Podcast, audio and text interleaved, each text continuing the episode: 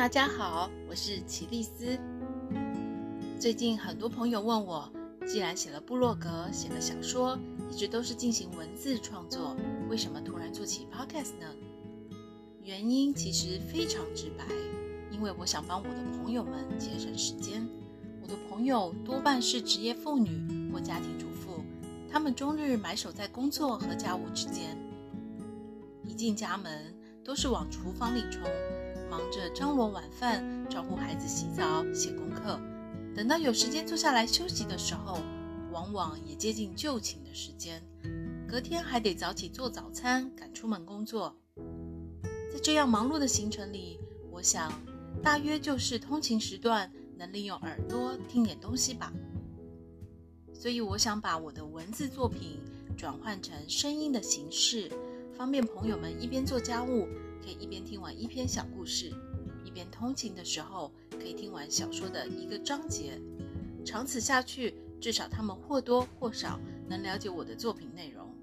而且，我觉得 Podcast 像广播一样，其实是最接近乐听大众的，因为感觉声音就在你耳畔，专为你而存在。前天晚上，我陪孩子睡觉时，他们想听睡前故事。便打开我预录好的 Podcast，温情食堂，还有活在你心里，让他们听故事，也了解母亲的文字创作。我发现 Podcast 很适合海外华侨和华裔聆听，就像我丈夫和孩子，他们都是国外长大的华裔，中文听说没有问题，可是读写就不可能像中文母语的使用者那么好。更别提能用中文赏析小说或散文这些文字创作。有了 Podcast 的辅助，他们全部都能听懂、理解我写的内容。